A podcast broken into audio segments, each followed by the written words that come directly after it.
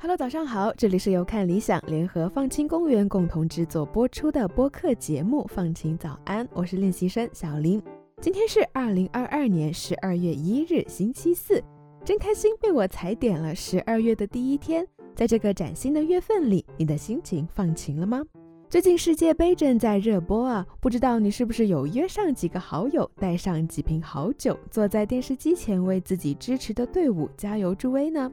我想在你的好酒列表里，肯定也有啤酒的身影吧？不知道你喜欢喝哪个牌子的啤酒呢？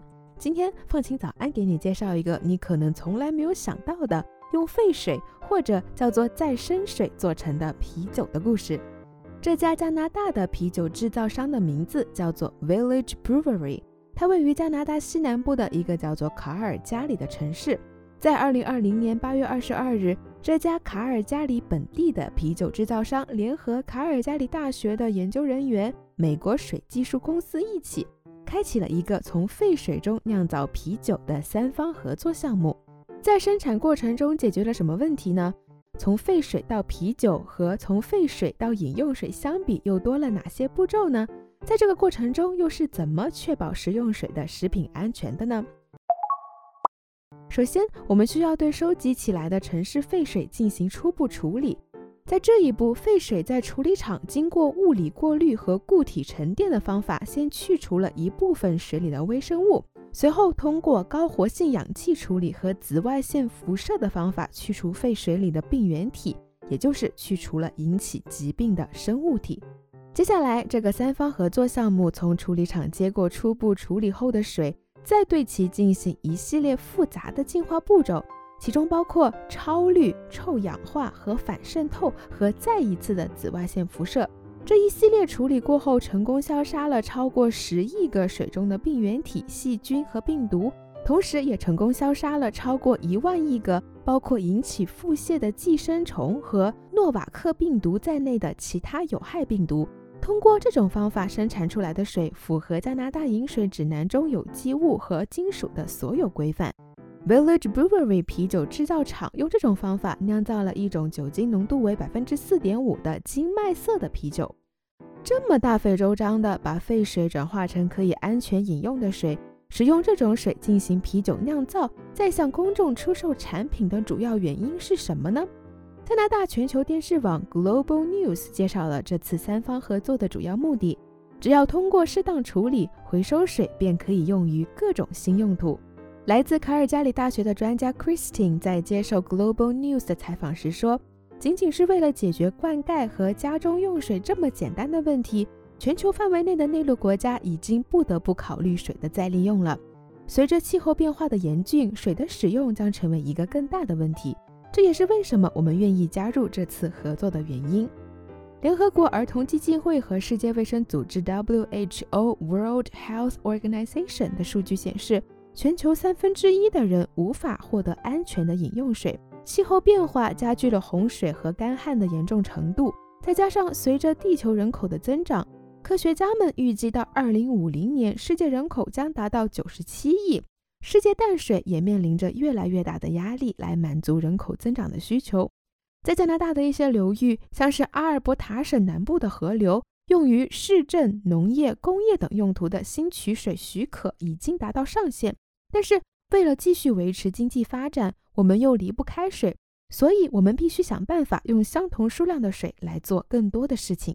美国环境保护局列出了九种循环用水的主要用武之地，其中包括农业灌溉、园林绿化灌溉、市政供水、发电厂和工厂的工艺用水、室内用水、交通区域的灰尘控制、施工、供应人工湖和环境修复。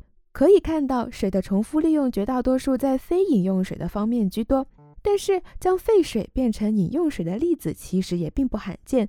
比如，生活在国际空间站上的宇航员们，从二十年前就已经开始利用把尿液处理成可饮用的水的技术，来帮助建立水资源的恢复能力。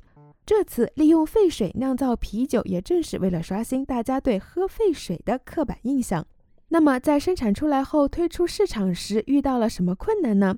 人们很难想象用别人沐浴过的水、泡过脚的水，又或者是冲马桶的水来做饭或者喝进自己的身体。这也就意味着驱动创新的市场拉力很小。这也正是这次三方合作的主要目的：消除消费者对废水回收利用的刻板印象。那么，实际喝过这款啤酒的人们的喝后感是什么呢？在这款啤酒的发布会上，喝过的人都说味道好极了。推出的这一款用回收废水制成的限量版啤酒，也在推出一周后就完成了售罄的里程碑。我也去他们的官网上看了看，确实是没再进行销售了。这次的三方合作是加拿大卡尔加里省首个废水再利用的项目，也成功引起了人们对技术和政策在水资源可持续方面的作用的关注。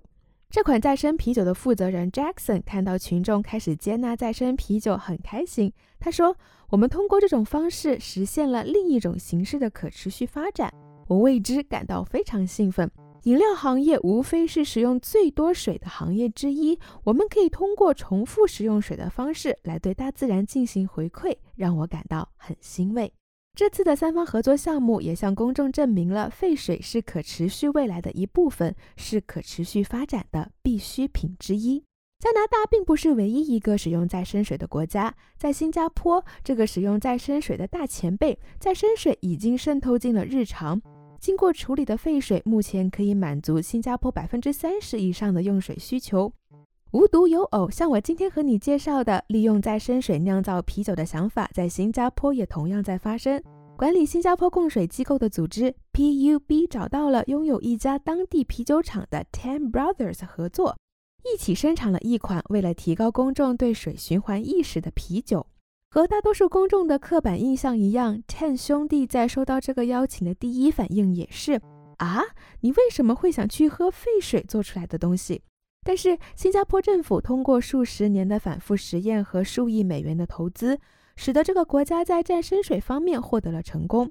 在提出利用废水酿造啤酒之前，新加坡政府安排了很多水处理设施一日游的参观活动，让总理和官员也在公共场合饮用废水制成的可饮用再生水，还制作了一部清洁水滴和泥土恶棍战斗的电视卡通连续剧，来提高公众对水的认知。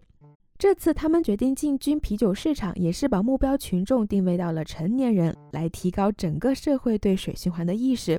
尝试了 Ten 兄弟这款啤酒的成年人也发表了他们的观后感。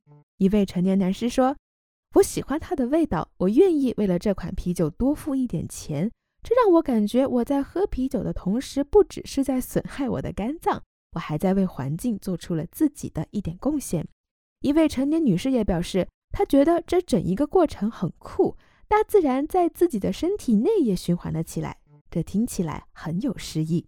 这么一看，我们真的是地球村呐！不管离得有多远，大家都在为地球做着同一件事。水是我们生活中的必需品，用废水做成的啤酒为我们展现了一种新的循环利用水的方式。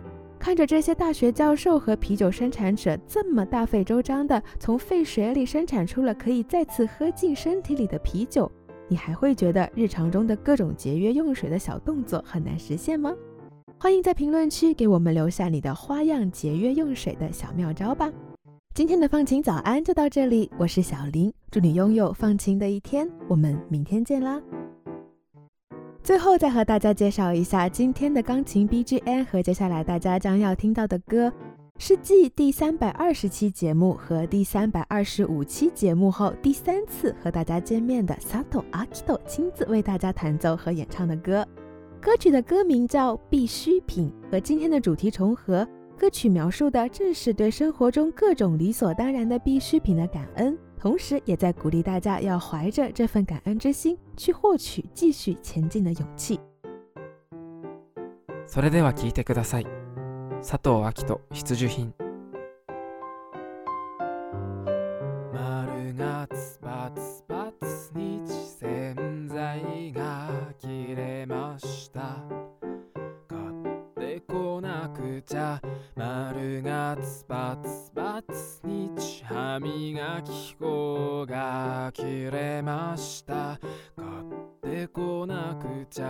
丸がつばつばつ日牛乳が切れました。買ってこなくちゃ。丸がつばつばつ日僕の電池が切れました。ああ一生懸命やってると足りなくなってくる。が人です。やってもやっても追いつかない。だから明日が来るのです。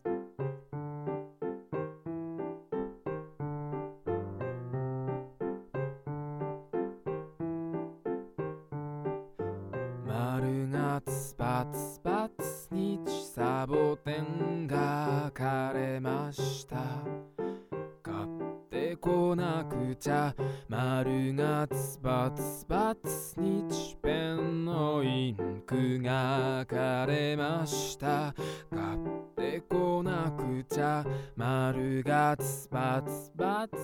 日才能が枯れました。買ってこなくちゃ買ってこなくちゃ買ってこなくちゃ買ってこなくちゃ。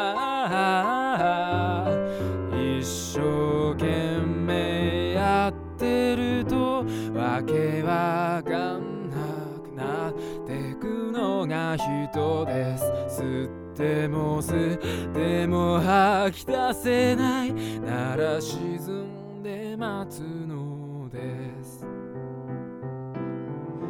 どれほど使えど君の手元からなくなることのない必需品でいてみせるよ。一生懸命やってると足りなくなってくるのが人です。やってもやっても追いつかない。だから明日が来るの。力で走ってると止まれなくなる時があります。本当は泣きたい君がいてだから僕がいるのです。だから明日が来るのです。